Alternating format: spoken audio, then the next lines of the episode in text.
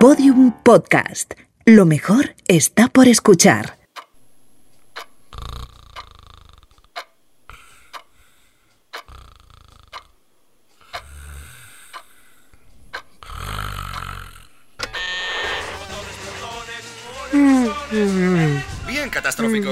Arriba, despertad y no olvidéis los descansos, porque hoy hace mucho frío. Hace frío todos los días. ¿Qué te creías? ¿Que estabas en Granada? Pues te equivocas. Las 6 de la mañana, esto, esto no puede ser sano. Joder, qué sueño. Madre. Saben, las Javier.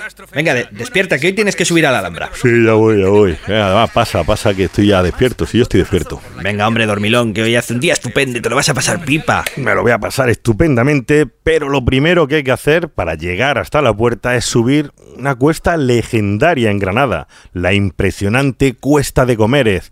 Una pesadilla hasta para Miguel Indurain, tío. Bueno, mientras Javier va subiendo esa cuesta, yo voy a ir presentando el capítulo de hoy. Yo soy Antonio Martínez Ron, bienvenidos a Catástrofe Ultravioleta, en un capítulo fascinante donde descubriremos uno de los monumentos más conocidos y visitados del mundo de la mano de un arquitecto que nos va a mostrar la Alhambra Invisible. Estás escuchando Catástrofe Ultravioleta, un podcast de otro mundo. Yo ya, ya, ya llego, ya llego. Yo soy Javier, Javier Peláez y ya estoy terminando la cuesta, ya queda poco. Venga, Perico, dale duro porque hoy vamos a conocer una alhambra que no suelen ver los turistas, a pesar de estar delante de todo el mundo. Esa alhambra oculta a plena vista y nos la va a desvelar alguien que lleva décadas dedicado a estudiar, investigar y conservar ese magnífico patrimonio. Soy Antonio Orihuela, arquitecto y profesor de investigación en la Escuela de Estudios Árabes del CSIC en Granada. Y mi especialidad es la arquitectura andalusí y también la restauración de monumentos de esa época. Y lo primero que deberíamos saber es eh, qué es la Alhambra. Bueno, a ver, Antonio, una pregunta rara, pero eh, ¿qué es la Alhambra? Mm, ¿Un palacio árabe? No, no, no, no. Inténtalo otra vez. Mm, ¿Un castillo árabe? Que no, eh, déjalo, déjalo. Porque además es eso, pero es mucho más. La Alhambra es una ciudad. Esto tiene que quedar claro desde el principio. Es una ciudad palatina completa, con todo lo que tiene que tener una ciudad. Tiene, por supuesto, sus reyes, los sultanes, pero también tenía nobles, ciudadanos, comerciantes. Militares, artesanos, porque la ciudad pues era como una ciudad en miniatura, pero completa. Administración civil, teníamos justicia, tenemos eh, todas las Sí. administraciones, gremios y Sí, sí. complejos que necesitaba una ciudad, ¿no? Claro, por eso el nombre Madinat al-Hanra es la ciudad roja y el otro era Madinat eh, Garnata, la ciudad de Granada. Eran dos ciudades justapuestas. ¿no? Los orígenes de la Alhambra son militares, pero al construirse el reino nazarí de Granada, pasa a convertirse en residencia real y de la corte a mediados del siglo XIII, y aquí llegaría la construcción del primer palacio, levantado por el rey fundador Alamar. A partir de ahí, y con el paso de los siglos, el siglo XIII, el XIV, el XV, esa fortaleza se convierte en una verdadera ciudad, con murallas altas y torres de defensa que dan cobijo a diferentes zonas. La parte militar, o la Alcazaba, que es donde se aloja la Guardia Real, y por otro lado la Medina, la ciudad de la Alhambra, donde se irán levantando eh, los famosos palacios nazaríes y el resto de casas de nobles, de reyes, que vivieron allí desde sus inicios hasta nuestros tiempos. Y por supuesto, entre los habitantes más célebres están los reyes católicos y el emperador Carlos V, que durante su luna de miel se enamoró perdidamente de aquel entorno y quiso tener también su residencia en la Alhambra, el palacio de Carlos V. Pues así, nos acabamos de ventilar tres siglos de historia en dos segundos, eh, pero la Alhambra que ha llegado a nosotros, la Alhambra que vemos cuando vamos eh, de turistas, es el resultado de 900 años de cambios, de remodelaciones, de reconstrucciones. Bueno, la Alhambra ha tenido siempre sus consolidaciones, sus reformas desde, desde el inicio prácticamente, porque es una arquitectura hecha con muros de tierra, tapias de tierra, y por tanto una arquitectura que no está pensada para durar, aunque sin embargo ha durado. ¿no? Es una arquitectura pensada para ser utilizada y construida rápidamente. ¿no? Sin embargo, a pesar de que sus materiales son sencillos y humildes, la suerte de la Alhambra es que ha evolucionado y ha sido cuidada y restaurada durante todos esos siglos. Y ante algo que ha cambiado tanto y durante tanto tiempo, uno se pregunta qué es lo que vemos ahora cuando entramos en la Alhambra. Eh, la idea general del visitante es que, bueno, voy a ver un monumento con 800 años, pero lo cierto es que la Alhambra que vemos ahora le debe todo a un hombre del siglo XX, un hombre que se llamaba Leopoldo Torres Balbás. La Alhambra que hoy vemos se puede decir que es la Alhambra que dejó Torres Balbás, el gran arquitecto restaurador que fue conservador y director de la Alhambra entre 1923 y 1936 y en esos 13 años pues prácticamente consolidó todo, renovó todo y trajo lo que se llama la restauración científica a la Alhambra. Para resumirlo de manera sencilla, vamos a decir que la Alhambra ha tenido mm, tres tipos diferentes de restauración. La necesaria, la romántica y la científica. Eh, la primera, estas reformas eh, necesarias, pues son obvias, es lo que podemos llamar restauración necesaria conforme va pasando el tiempo. Esto significa que los propios habitantes de esa ciudad iban reparando las casas y los palacios conforme se deterioraban. Como en cualquier casa, si se caía un ladrillo, pues colocaban uno nuevo, y si se rompía una columna, la reemplazaban por otra. esta restauración necesaria eh, se ha mantenido durante siglos hasta que llegó Napoleón. La ocupación napoleónica fue uno de los momentos más negativos y oscuros para la Alhambra que terminó en un estado de abandono y deterioro que casi la destruye. Y entonces llegaron los románticos.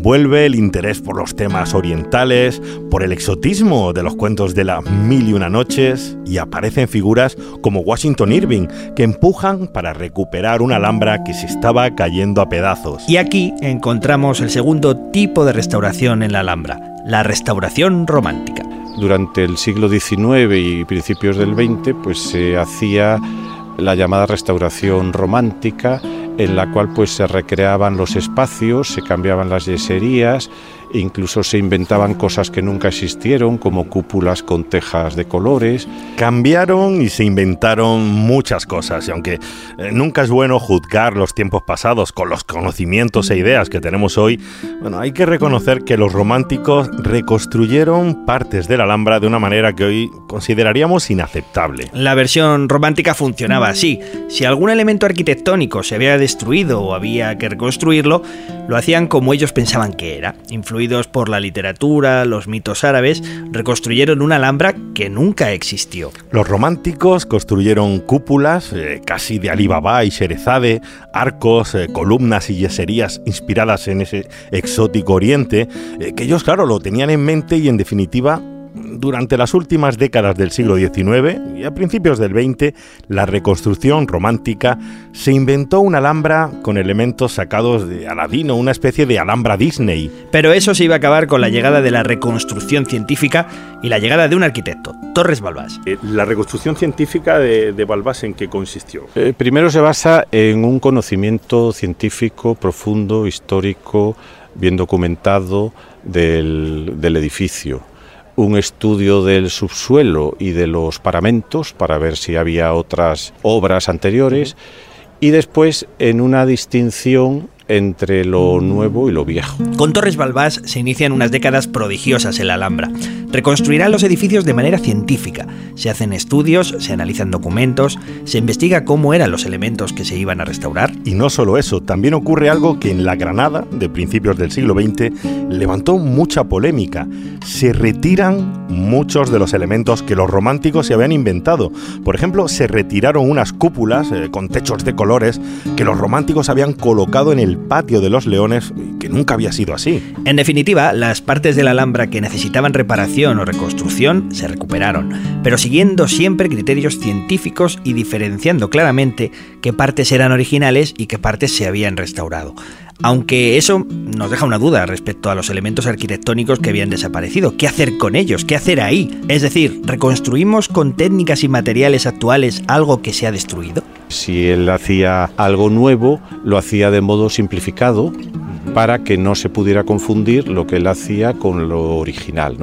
Y en algunos casos, como aquí en el Mesuar, eh, cuando la desaparición era muy grande, porque aquí lo que él encontró fue un, antes había un huerto durante mucho tiempo, pues entonces había un pórtico que sí restauró en un lado, pero en el lado opuesto, como había desaparecido totalmente, pues hizo el pórtico con arcos de cipreses. En la Alhambra lo que se ve no siempre es lo que parece. En algunos casos podemos encontrarnos con setos y con árboles que en realidad indican que allí había muros y paredes. Es una solución muy elegante. Los arquitectos del romanticismo habrían construido realmente esas paredes y esos muros, se las habrían inventado, pero Torres Balbás y la reconstrucción científica utilizan elementos diferenciados, como cipreses y setos, para indicar que en ese lugar hubo arquitecturas que ahora han desaparecido. En la Alhambra hay jardines que representan espacios y construcciones ya desaparecidas, pero hay más sorpresas porque también hay jardines que muchos creen que son árabes y en realidad apenas tienen unas décadas.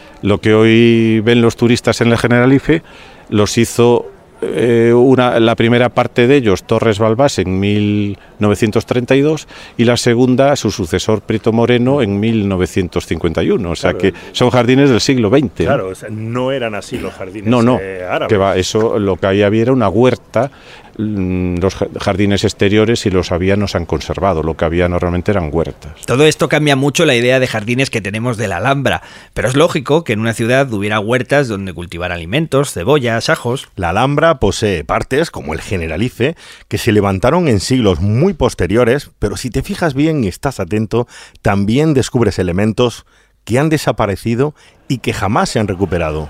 Eh, la Alhambra estaba totalmente coloreada, ¿no? Sí, la Alhambra, eh, sobre todo las habitaciones más importantes, era eh, completamente coloreada, tanto el suelo, las paredes y el techo. Todas las yeserías estaban pintadas con colores vivos, rojos, verdes, azules, color, el oro también, y los techos tanto los de madera como los de mocárabes de yeso que hay en el Palacio de los Leones también estaban pintados. Incluso las, los cristales de las celosías también eran de colores, es decir, que todo era un puro colorido eh, en... Eso cuando entraba la luz era alucinante, me imagino, igual que El efecto sería impresionante. ¡Qué maravilla! Suelos, paredes, techos, ventanas, colores por todas partes. Esto sí que no me lo esperaba. Pues para eso estamos, eh, para descubrir los secretos ocultos, las historias más escondidas. Un placer para todos los sentidos. ¡Fantástico! Esto es Catástrofe Ultravioleta en estado puro. La unión entre historia, arte, ciencia, finalizando con una historia desconocida y sorprendente. Nos vemos en el próximo capítulo. Yo soy Javier Peláez. Yo soy Antonio Martínez. A los mandos, a la música, estuvo Javier Álvarez. Aloha, chavalada. Nos vemos en el siguiente capítulo.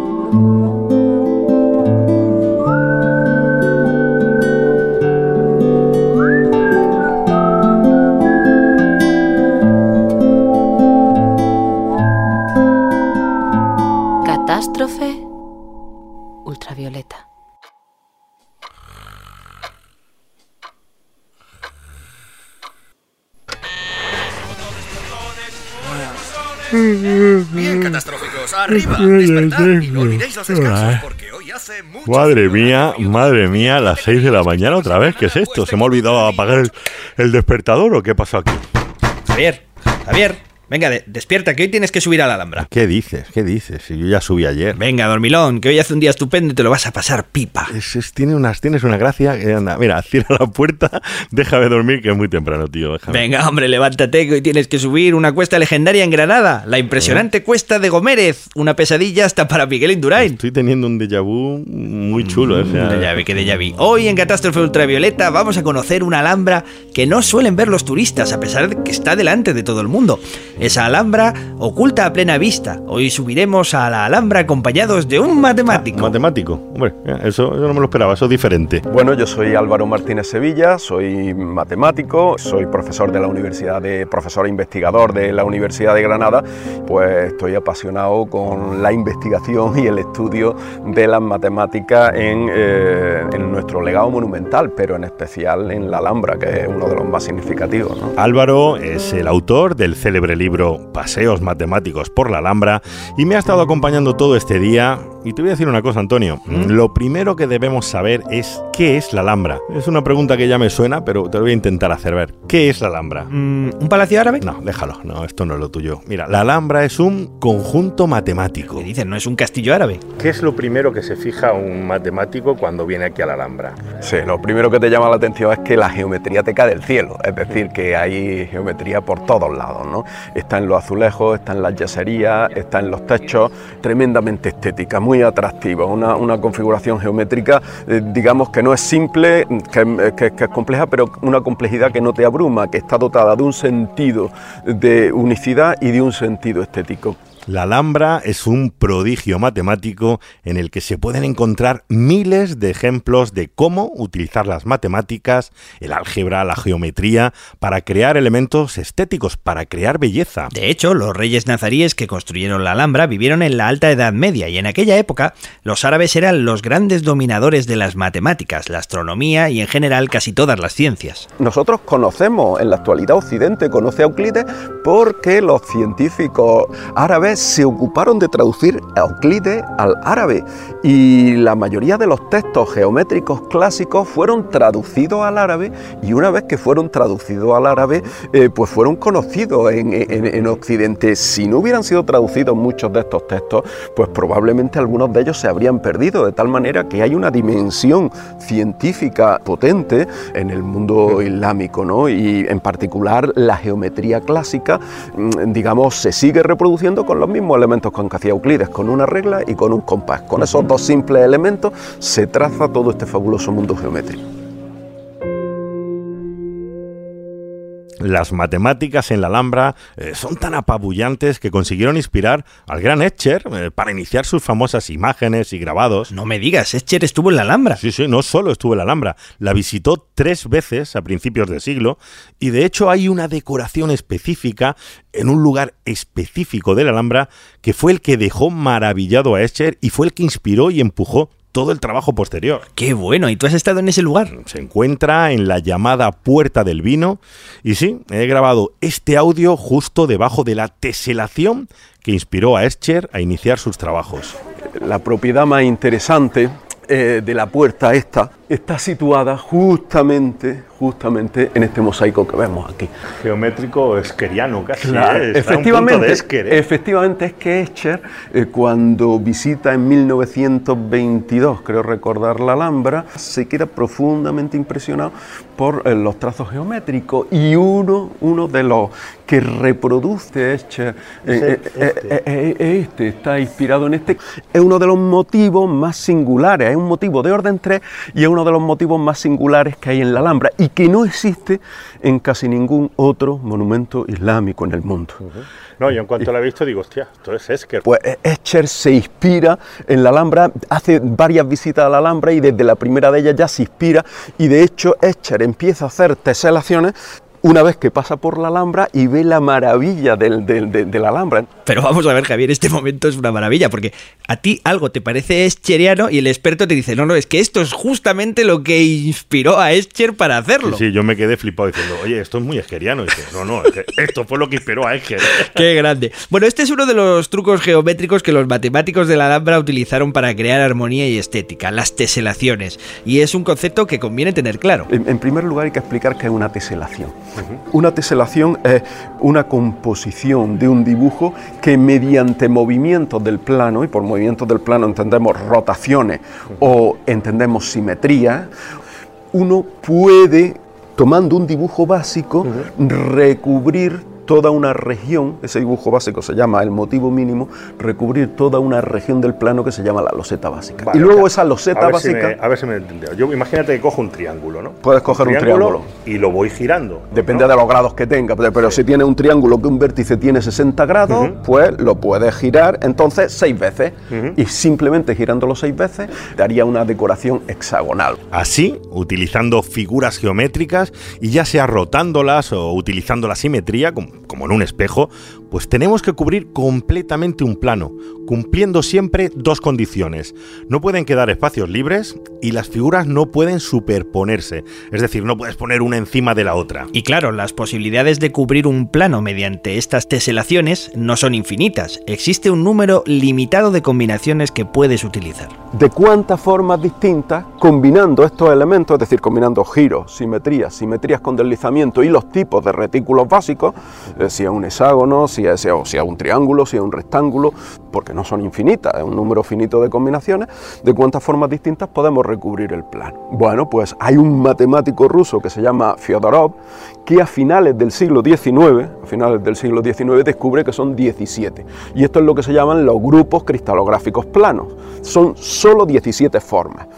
Bien, pues el único monumento del mundo, el único complejo monumental del mundo, donde esas 17 formas están presentes en la Alhambra. Esto quiere decir que los matemáticos y arquitectos árabes consiguieron todos los grupos cristalográficos planos varios siglos antes de que se descubrieran oficialmente en 1891 es un, monumento único en el mundo que los tiene todos, es el único. La Alhambra inspiró a Escher, se adelantó a Fyodorov y lo cierto es que reúne los seis grandes principios matemáticos para crear belleza y armonía. Seis técnicas matemáticas ocultas bajo la arquitectura de la Alhambra que son simetría, proporción, homotecia, modulación, teselación, quinto principio y el sexto principio es la lacería. Vamos a repasar brevemente en qué consisten estas técnicas matemáticas. La teselación ya la hemos visto, la simetría es bastante conocida, hay muchos estudios que relacionan la simetría con la percepción de la belleza, pero ¿qué es eso de la modulación? La modulación es un truco muy astuto ¿eh? para crear armonía y simetría eh, de manera bastante elegante. Eh, la modulación consiste en coger una medida cualquiera, por ejemplo, no sé, tres metros y medio, cuatro codos egipcios o un tercio de milla, cualquier medida y conviertes esa medida en tu unidad para construir. ¿Qué significa el principio de modulación? Significa que uno escoge un número, una cantidad y esa cantidad se convierte en una especie de metro, es decir, se convierte en un módulo a partir del cual se generan todos los elementos arquitectónicos que lo componen. ¿no? Y entonces eh, no es solo que el espacio total sea conmensurable con esa cantidad, conmensurable significa que mida un número exacto de veces esa cantidad a lo largo y un número exacto de veces esa cantidad a lo ancho, sino que los elementos que lo componen también están definidos por esa cantidad. Las fuentes, las fuentes pequeñas que van a dar esa fuente grande, de los templetes, la medida de las curvas laterales. En resumen, cualquier elemento arquitectónico se realiza en función de esa medida concreta, y así cuando entras en ese espacio, da igual la medida que hayas escogido, tu percepción es de armonía y proporción. Y hablando de proporción, la arquitectura hispano-musulmana esconde una historia increíble en la búsqueda de la proporción perfecta. Es la historia de un fracaso que terminó en éxito descubriendo algo inesperado. Hay, por ejemplo, hay una proporción muy usual en la arquitectura islámica que es la proporción cordobesa. Se llama así la proporción cordobesa porque la descubrió un arquitecto cordobés, Rafael de la Barderio, en la década de los 90, es decir, hace muy poco tiempo. En realidad es la historia de un fracaso científico que se ha convertido en uno de los grandes éxitos científicos, como muchas veces. Él pidió eh, un proyecto, un proyecto de investigación para estudiar el número de oro, el famoso número áureo en Córdoba. dice, hombre, ¿qué me mejor sitio que Córdoba, que tiene arquitectura islámica, arquitectura cristiana, la califal, romana. O sea, pues Córdoba es el sitio ideal para ver si hay número de oro. El arquitecto eh, pues se pone a trabajar en ese proyecto de encontrar la famosa proporción áurea en la arquitectura califal de Córdoba y nada nada, apenas se encuentra esa proporción, pues nada, unas pocas veces, y esa proporción áurea que siempre se ha relacionado con la armonía y con la belleza, pues no está por ningún lado. no me digas más, empieza a encontrar otra proporción desconocida, ¿no? Exacto, y está por todos lados. Ve que empieza a encontrar una proporción, eh, numéricamente 1,31, y, y, que empieza a repetir y sale en muchos sitios, el tejado con respecto a la base del tejado, la altura con respecto a la anchura, que, y este 1,31 que empieza a estudiarlo, empieza a estudiarlo, ¿a qué corresponde este 1,31? ¿Por qué tiene esta significación? Hasta que descubre que el cociente en cualquier octógono que tú construyas regular, es decir, cualquier octógono con los lados iguales y los ángulos iguales, es el cociente entre el radio y el lado. entre el radio del octógono y el lado. Si tú haces el cociente entre el radio y el lado en un octógono, te sale 1,318. Y eso es lo que se llama proporción cordobesa y en realidad responde más a nuestro tipo de proporción estética que el, número de oro. Por ejemplo, el número de oro se decía, tú sabes que cuando Botticelli pinta el nacimiento de, la, de, Venus. pues le da proporción áurea, significa que la distancia de los pies al ombligo, eh, si hace el cociente entre la distancia de, la, de, los pies a la cabeza con la distancia de los pies al ombligo, eso da el número de oro, que es 1,618. Ah, tú la Venus, una cosa estilizada, en fin, que no responde mucho al arquetipo mediterráneo. Sin embargo, nuestros tipos, el tuyo y el mío, responden mucho más a la proporción cordobesa.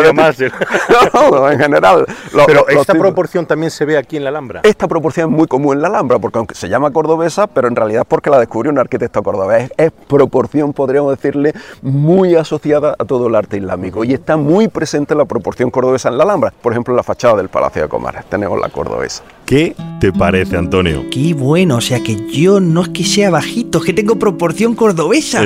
exactamente, yo no lo hubiera dicho mejor. Los matemáticos y artistas árabes desarrollaron su propia proporción áurea, eh, mucho más acorde a nuestro tipo mediterráneo, y no me digas que no es una manera preciosa para terminar este capítulo, ¿eh? Fantástico, esto es Catástrofe Ultravioleta en estado puro, la unión entre historia, arte y ciencia, finalizando con una historia desconocida y sorprendente nos vemos en el próximo capítulo. Yo soy Javier Peláez. Yo soy Antonio Martínez. A los mandos, a la música, estuvo Javier Álvarez. Aloha, chavalada. Nos vemos en el siguiente capítulo.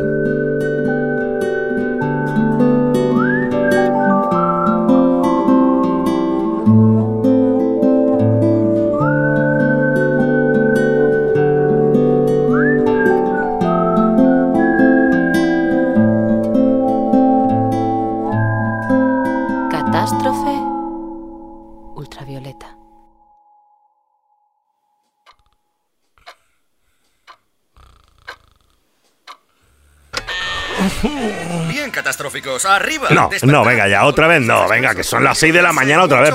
Venga ya, ¿qué pasa aquí? Javier, Javier, Venga, despierta, que, tienes que, subir a la Alhambra. Qué bueno, ¿no hemos dicho a la vez? No, a la vez no, lo hemos dicho al mismo tiempo porque yo sabía lo que ibas a decir. Pero bueno, ¿qué me estás contando? no, sabías? te voy a decir, no, lo sabía porque ya es la tercera vez que se repite esto. ¿Qué, dices, tío? no me vas a la bola. Párate, párate, te lo voy a explicar. Es que me está pasando una cosa muy rara. ¿Mm? Estoy repitiendo una y otra vez el mismo día y tengo que subir a la Alhambra una y otra vez. Venga, venga ya, tío, déjate de tonterías y levántate que tienes que hacer un montón de cosas hoy. Subir la cuesta legendaria de Granada, la impresionante cuesta, de, comer, una pesadilla hasta para Miguel Indurain. Pero ¿cómo sabes lo que yo iba a decir? Porque te lo estoy diciendo, que llevo ya tres veces con lo mismo. Va, vamos a tranquilizarnos todos. No te rayes porque Catástrofe Ultravioleta hoy va a ir sobre la Alhambra. Lo que no suelen ver los turistas a pesar de que está delante de todo el mundo. ¡Qué sorpresón! Esa Alhambra oculta a plena vista. Hoy vamos a subir a la Alhambra acompañados de un filólogo, un experto en epigrafías. Hombre, mira, eso está bien porque por lo menos voy cambiando de experto. Un arquitecto, la locura esta ya, ¿eh? matemático, vale, pues ahora un filólogo. Vamos a ver, dale. Se te pira. Soy Juan Castilla Brazales, soy investigador científico de la Escuela de Estudios Árabes del Consejo Superior de Investigaciones Científicas. Juan y su equipo de investigadores fueron galardonados en 2016 con el Premio Nacional de la Unión de Editoriales Universitarias Españolas por uno de los trabajos más impresionantes que se han hecho sobre la Alhambra. Vamos a ver, Antonio, ven aquí. Lo voy a intentar otra vez, aunque yo ya, no sé ni para qué. ¿Tú sabes qué es la Alhambra? Mm, ¿Un castillo árabe? Nada, déjalo. ¿Para qué me molesto? La Alhambra es un gran libro. Desde la entrada de los reyes católicos en Granada siempre ha habido la tentación y la intencionalidad de hacer una recopilación de lo que había escrito el Alhambra pero nunca, nunca se llegó a hacer. Ha habido tentativas a lo largo de los siglos, pero siempre han sido como recopilaciones muy parciales. La Alhambra contiene más de 9.000 epigrafías repartidas por todos lados, en sus yeserías, en las paredes, en los suelos, en los techos, y durante siglos nadie se había dedicado a recopilar todos estos lemas, estas citas, las frases o incluso los poemas que decoran la Alhambra. 9.000 epigrafías, o sea que no solamente es un libro, es que es un libro bien tocho. ¿Qué, es lo que dices el libro? Bueno, pues aquí hasta yo me llevé una sorpresa porque no es lo que yo me imaginaba. ¿Qué es lo que, aparte de Ala es grande, me imagino, qué es lo que dice la Alhambra? O sea, ¿qué es lo que hay escrito en la Alhambra?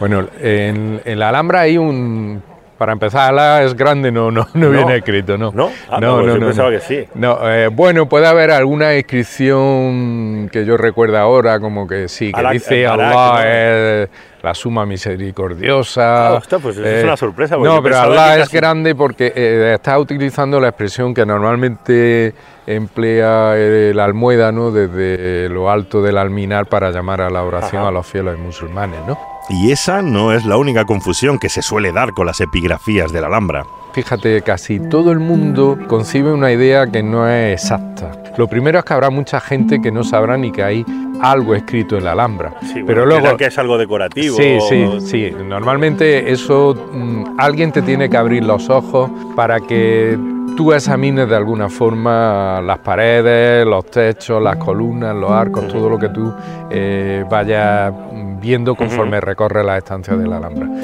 Pero aún así, ese porcentaje de gente que sabe que hay algo escrito, eh, normalmente tiene una idea un tanto equivocada y, está muy extendida. Y es que piensan que la Alhambra está plagada de poesía y está plagada de fórmulas religiosas, cuando eso no es exactamente cierto.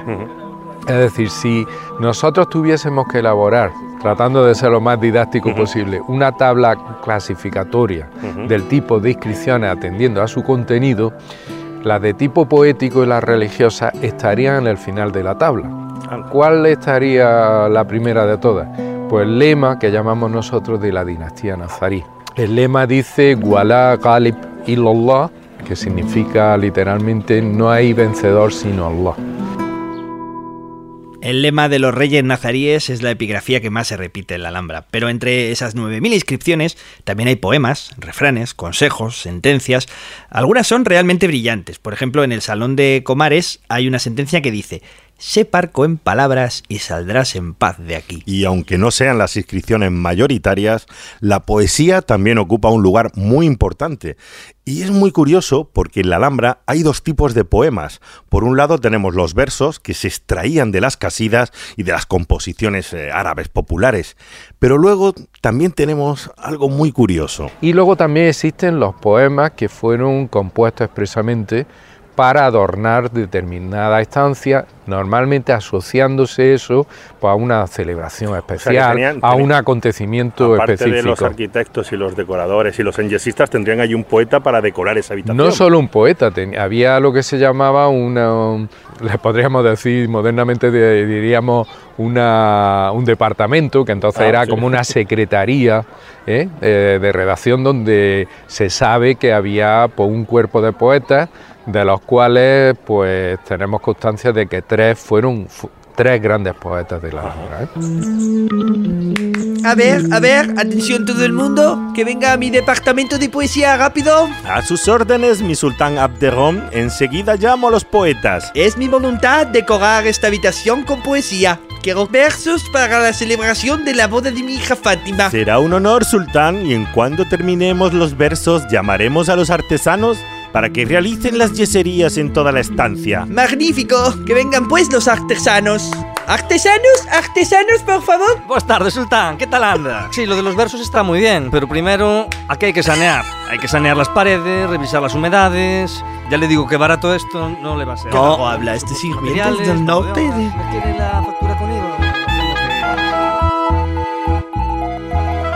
Estás escuchando Catástrofe Ultraviolenta uh, ultravioleta. Violeta, perdón. Eh, en la sala de dos hermanas, pues hay un poema precioso de 24 versos que nos consta por las fuentes escritas que eh, se compuso para conmemorar eh, la fiesta de circuncisión de hijos del sultán. En otros, en otros casos, pues estoy recordando ahora mismo en el patio de los eh, Arrayanes hay también un poema de, de 12 versos pues, que conmemora la última gran victoria del Islam sobre la cristiandad, que es cuando eh, recuperan la plaza de Algeciras, que era una plaza muy estratégica, se le encarga a los poetas que conmemoren de alguna forma, mediante unos versos que queden plasmados sobre una pared, eh, conmemorar un poco ese, esa gran victoria, esa celebración. Pero además ocurre algo muy interesante con algunas de estas inscripciones. Entre las miles de epigrafías eh, existen determinados pasajes que cuentan la historia del propio monumento. Es decir, la historia de la Alhambra está escrita en la propia Alhambra. Esto es una ayuda extra para cualquier historiador. Eh, no hemos inventado nada modernamente cuando asistimos a inauguraciones en el que hay una cortinita, ¿no? Y el político de turno corre la cortinita y la placa te dice, siendo el alcalde o siendo el presidente de la Diputación o siendo tal, se inauguró este hospital. Bueno, pues eso lo que pasa es la puerta de la justicia. Inaugurado por Mohamed V. Entonces, claro, ahí nos encontramos una inscripción que llamamos de tipo fundacional en el que hay datos de todo tipo que además nos ayudan mucho porque contienen el nombre del sultán, contienen una fecha concreta, una intencionalidad, al margen de toda la alabanza y elogio habido y por haber que contiene todo ese texto. ¿no? Un lugar que tiene su propia historia escrita en las paredes, sultanes con departamentos de poesía para decorar las habitaciones y palacios, miles de epigrafías recopiladas por un equipo de investigadores del CSIC. Antonio, no me digas que no es una manera para terminar ya de una vez este capítulo, ¿no? Fantástico, esto es Catástrofe Ultravioleta en estado puro. La unión entre historia, arte y ciencia, finalizando con una historia desconocida y sorprendente. Nos vemos en el próximo capítulo. Yo soy Javier Peláez y espero que esta sea la última vez. ¿La última vez de qué? Haremos muchos más programas. Yo soy Antonio Martínez y a los mandos ha estado el grandioso y catastrófico Javi Álvarez. ¡Aloja, chavalada! Nos vemos en el siguiente episodio. Ya, ya veremos.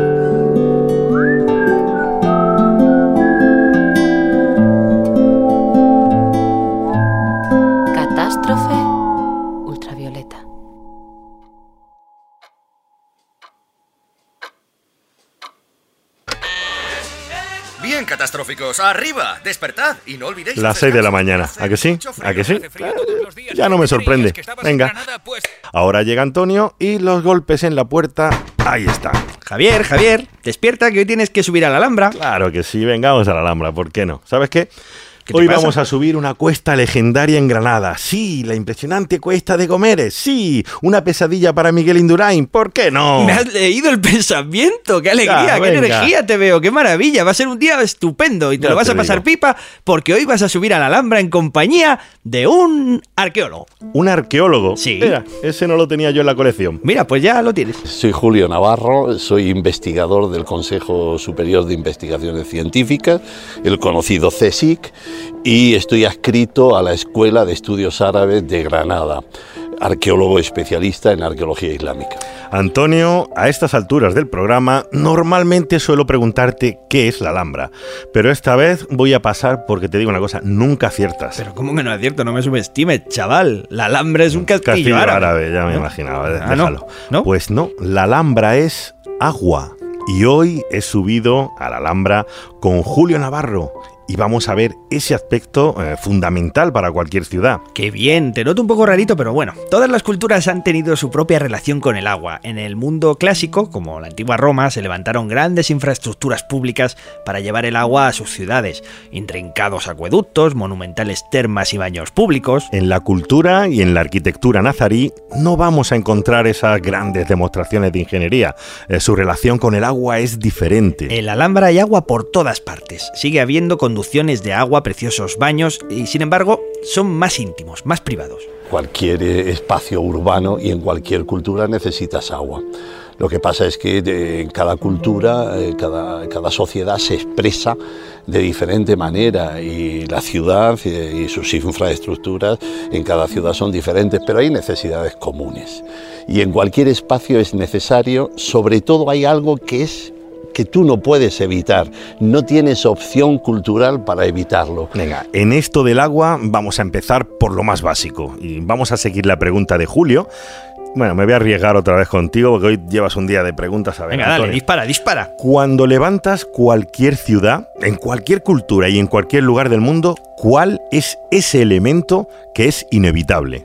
Mm, pues no sé, quizá llevar el agua potable a la ciudad. Antonio, lo tuyo es sobrenatural. Eres un portento. gracias, gracias, Lle- gracias, Llevo días, eh, eres increíble, me estoy quedando alucinado. Nah, eh, no te no, preocupes, es no es llevar el agua. De hecho, es todo lo contrario. ¿Qué me dices? que es que el agua que te cae del cielo tienes que evacuarla, tienes que sacarla. Es decir, la construcción de un espacio, de una ciudad o de un núcleo eh, pequeño, sea el tamaño que sea, hay algo que tienes que gestionar, que es que llueve y el agua el espacio natural tiene todos sus cauces de manera natural, tienes las cárcalas, barrancos, todo, y todo de manera armoniosa en la, en la, en la naturaleza se drena. Claro, visto así, sí, claro. La naturaleza tiene sus propias formas y cauces para drenar el agua, pero cuando levantas una ciudad, estás interviniendo en esos cauces naturales y por tanto supongo que tienes que desarrollar infraestructuras para sacar el agua y evitar inundaciones, estancamientos y demás, ¿no? La Alhambra, como ciudad, se funda sobre dos premisas. La primera, el agua que llega a través de la gran acequia real. Y la segunda, un intrincado sistema de drenaje que en parte se puede observar en los cauces en superficie, junto a los paseos, pero también una buena parte de esta evacuación se encuentra oculta bajo el suelo. Sin embargo, los sultanes utilizaban el agua no solo como un elemento de primera necesidad.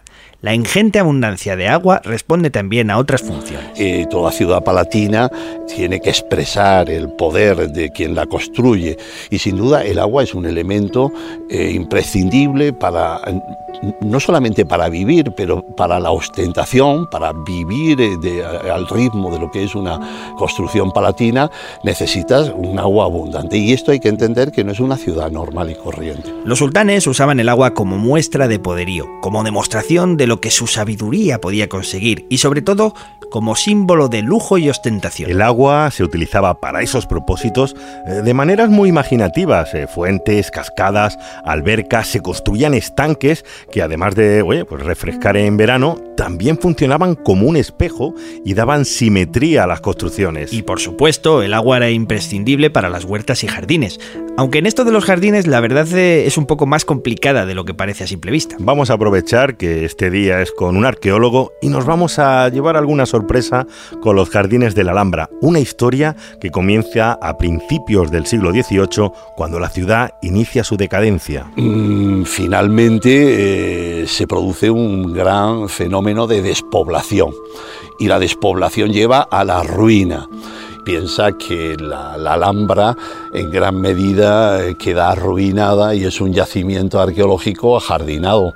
Lo que aquí se ve como jardines, aquí quien llega a la Alhambra ve eh, unas zonas ajardinadas y son ruinas ajardinadas. En los años 20, los arquitectos que empezaban a recuperar la Alhambra se encuentran todas esas ruinas y claro, una solución económica y que en aquellos momentos también resultó atractiva por el criterio de la época fue ajardinar, ajardinar todas esas ruinas. Los jardines del Generalife son un elemento de continua confusión para el visitante que llega a la Alhambra y que considera que todo eso es parte del conjunto. El agua, nuevamente el agua, es la que une, pero también la que confunde a dos mundos diferentes. En primer lugar, lo que hay que decir es que Generalife y Alhambra son dos realidades radicalmente diferentes. Simplemente que por la proximidad y por el puente que terminaron haciendo para comunicar, lamentablemente la sensación que damos es que la Alhambra se prolonga en el Generalife. Pues no. La Alhambra es una ciudad palatina que nada tiene que ver con el Generalife, nada, digo, nada desde un punto de vista tipológico. La acequia, la acequia que trae el agua, es la que permite que en ese cerro del sol eh, generes un espacio agrícola y, por decirlo de alguna manera, es la acequia la que pone en conexión y en cercanía dos realidades diferentes que de alguna manera no se pueden entender sin esa acequia.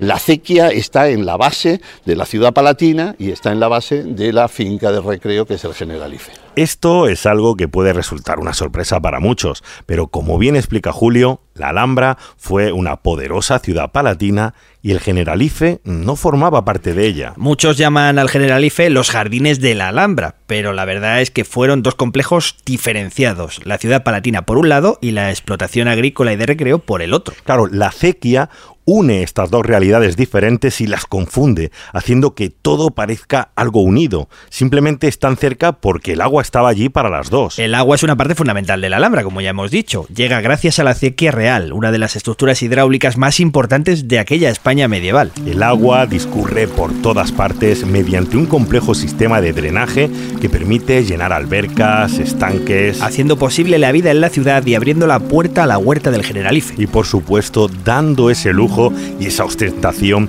que un gran sultán necesita para poseer una ciudad legendaria, poniendo una banda sonora que además te acompaña durante todo el camino y crea una atmósfera casi mágica por todos los rincones. ¡Oh, qué bonito nos ha quedado! No me digas que no es una manera preciosa para terminar de una vez por todas este capítulo. Fantástico, esto es Catástrofe Ultravioleta en estado puro, la Sí. unión entre historia, arte y ciencia, finalizando con una historia desconocida y sorprendente. sorprendente. Eh, ¿qué que te sí, pasa? que, no- que nos vemos en el próximo capítulo, ¿verdad? Sí, sí, sí, llevas un día un poco raro, no sé. Bueno, en fin, esto ha sido Catástrofe Ultravioleta. Yo soy Antonio Martínez Ron. Yo soy Javier Peláez. Y a los mandos estuvo el catastrófico, magnífico, increíble Javi Álvarez. Aloha, chavalada. chavala. Hasta la vista.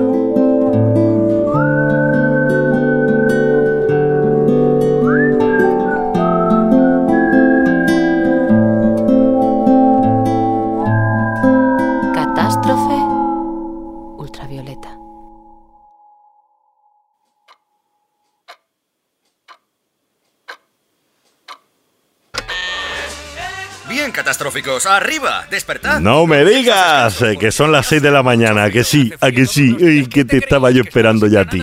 Venga, que viene Antonio, los golpes, cataclac. Javier, Javier, despierta que hoy tienes que subir a la Alhambra. Antonio, qué sorpresa, no te esperaba. ¿Qué haces tú por aquí? Ay, qué cariñoso estás, que no me esperabas. Pero si es el día de la visita y tienes que subir la cuesta legendaria en Granada. ¿Una cuesta legendaria? No, no, Claro. no. Me estás dejando pasma o pasmaico. La Venga, impresionante cuesta de dime, Gomere. Dime algo de un ciclista. Esto es una pesadilla hasta para Miguel Indurain. ¿Cómo sí, lo sabes? Sí, pues mira, te voy a decir una cosa. La cuesta de Gomere no ¿Eh? la voy a subir hoy. Hoy voy a coger en taxi. Será vago. Eh, me voy a un taxi, me subo en Plaza Nueva, me subo tan tranquilo, sin resoplar, así que para arriba. Bueno, en taxi es menos romántico, pero, pero bueno, sí es verdad que es más práctico. Ya ves, aunque no te lo creas, ya tengo un poquito de práctica subiendo esta cuesta. Pues perfecto, porque cuando llegues arriba te espera una investigadora, profesora, catedrática y sobre todo una experta en historia del arte. Ay, qué ganas tengo, no te lo vas a creer. Hola, soy Elena Díez Jorge, soy profesora en la Universidad de Granada, catedrática del Departamento de Historia del Arte, que es donde imparto docencia y donde ejerzo gran parte de mi investigación. Mira, te voy a decir una cosa. La visita con Elena Díez ha sido una de las mejores que he hecho y yo te digo que llevo unas cuantas. Anda, sí. Ha sido un verdadero placer escucharla, aprender de todo lo que sabe y sobre todo flipar, pero flipar mucho, al descubrir que la Alhambra que se esconde allí mismo, la verdad que estaba debajo del suelo que estábamos pisando.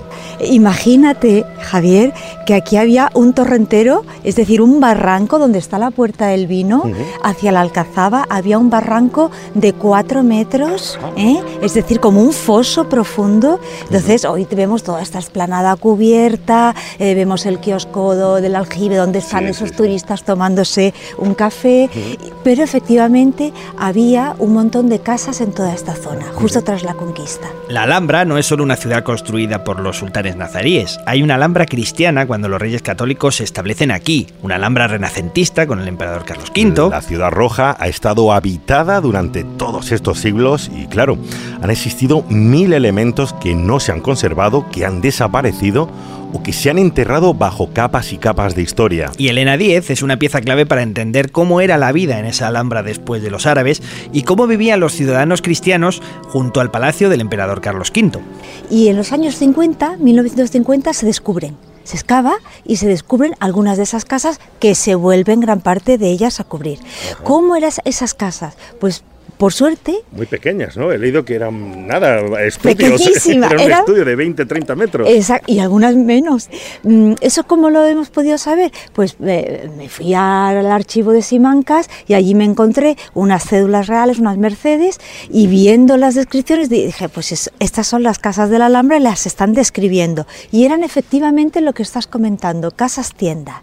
Casas tienda que tenían el mostrador muchas veces delante y la parte posterior la casa, una casa muy pequeñita. Entonces había carnicería, había torneros, había todo tipo de oficios ¿eh? para surtir pues a, a lo que era en ese momento ya la familia real cristiana, los reyes católicos y luego el emperador. Atento porque esto es una chulada. Qué bueno. Estábamos allí pisando el suelo bajo el cual se encuentran los restos de esas casas. Eh, con el tiempo eh, se han ido cubriendo para hacer primero la esplanada junto al palacio, pero cualquier persona que vaya a la Alhambra pasa por allí eh, sin saber que unos metros más abajo están los edificios donde realmente vivía la gente hace unos siglos. Y eran casas pequeñas, que además tenían una cara al público donde se vendían productos. Había carnicerías, curtidores de pieles y cueros, herreros, y Elena Díez no solo investigó la vida en esas casas, también descubrió mucho más. ¿Tu investigación en el archivo de Simancas en qué consistió? En decir, oye, ¿estas casas eran así? Exacto. Eh, y que había más casas. No Ah, solo esas. Tú descubriste que había más. Más casas, ¿eh? porque la excavación, que hay planitos pequeños, llega hasta eh, el arco del vino, ¿eh? hasta donde te estoy señalando. Pero tú continúas, a través, atraviesas el arco del vino, Ujú. continúas por la que es la calle real y todo eso estaba lleno de casas. De casas, ¿eh? algunas son de época nazarí, que utilizan los cristianos y reforman, pero otras se hacen nuevas. ¿Y por qué se tapó? Es decir, ahora están debajo del suelo que pisamos. Exactamente. Eh, bueno, en primer lugar, toda esta esplanada de aquí, que era el, el torrentero que yo decía antes, bueno, pues empezó Tendilla justo hacia 1494, empezó lo que es la construcción de un gran aljibe. Ese no lo has visto. No sé si algún día que te puedas despertar ¿eh? y volver a la Alhambra lo puedes ver. Pero ese gran aljibe lo construyó Tendilla, es maravilloso de visitar y está justo, por eso se llama el kiosco del, del aljibe y la plaza del aljibe, porque hay un aljibe inmenso que construyó el conde de Tendilla en mil- a partir de 1494. Vale, o sea que debajo de esta plaza Sí. hay un gran aljibe Enorme. enorme. Te lo digo, Sí, que sí. es enorme. ¿Se puede visitar? Se puede visitar si pides la visita especializada. ¿eh? Mm, oye, Javier, y se me está ocurriendo una cosa. ¿Por qué no coges otro día y haces una visita especial hasta ese aljibe? Bajas allí abajo a grabar. Sí, otro, que vaya otro día. Mira, no me Claro. Yo te voy a decir una cosa. Llevo ya muchas visitas y no pienso hacer ni una más, eh, al menos en mucho tiempo. ¿eh? ¿Cómo que llevas muchas visitas? Ya te lo he contado ya mil veces. Estoy repitiendo una y otra vez este día, una y otra vez en la Alhambra. Todos los días subo a la Alhambra. ¿Pero qué dices? Bueno, en en cualquier caso estarás aprendiendo un montón. Pues sí, mira, eso sí, te lo voy a decir. Estoy aprendiendo mil cosas, pero yo te digo, también estoy empezando a ver otra Alhambra más allá de los recorridos turísticos. Estoy consiguiendo verla con otros ojos. Y yo hay una cosa que yo le pediría a la gente y que quiero transmitir a la gente, y es que la gente, aunque es verdad que hoy las casas, muchas de ellas están perdidas,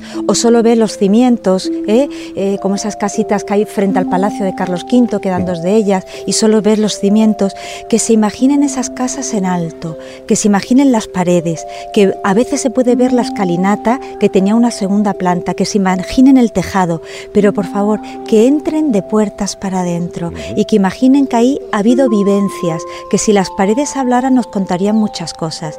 Eh, al investigar en los fondos del, del Museo de la Alhambra, cosa que no puede ver el visitante, descubres pequeños objetos, un pequeño dedal, que dices, a quién perteneció y ves que es muy pequeñito, esto tuvo que ser una niña que estuvo aprendiendo a coser, ves miniaturas pequeñas, algunas de ellas pueden ser juguetes, no todas, ¿eh?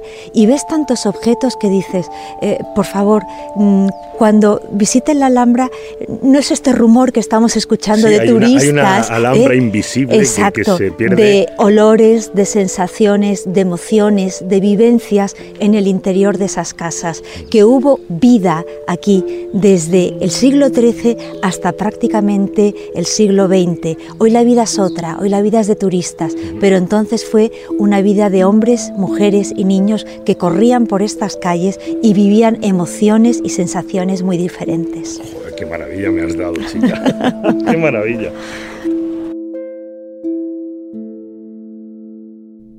¿Qué te parece, Antonio? Tío, creo que estoy llorando. Estás llorando. Esto es una manera preciosa de acabar el capítulo, porque hoy sí, ahí ya acabamos, hoy vamos a terminar ya, ¿no? Es fantástico, esto es catástrofe ultravioleta en estado puro. Sí, la unión entre la historia, unión entre historia, que sí, finalizando una historia tal, una historia. sorprendente, con tú, Antonio, con yo, Javier, con Álvarez, adiós, aloja chavalada, adiós.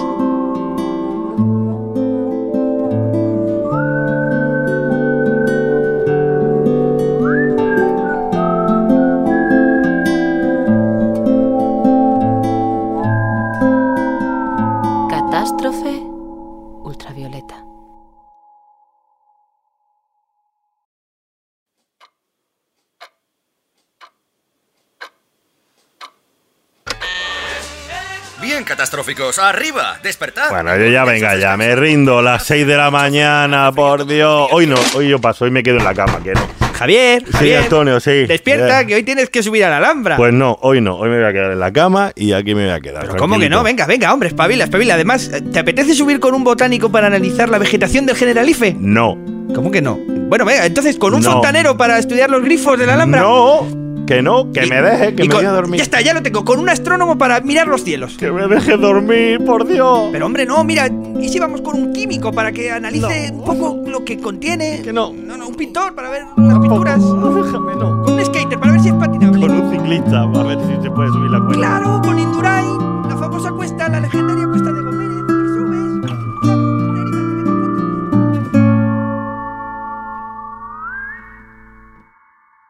Catástrofe ultravioleta.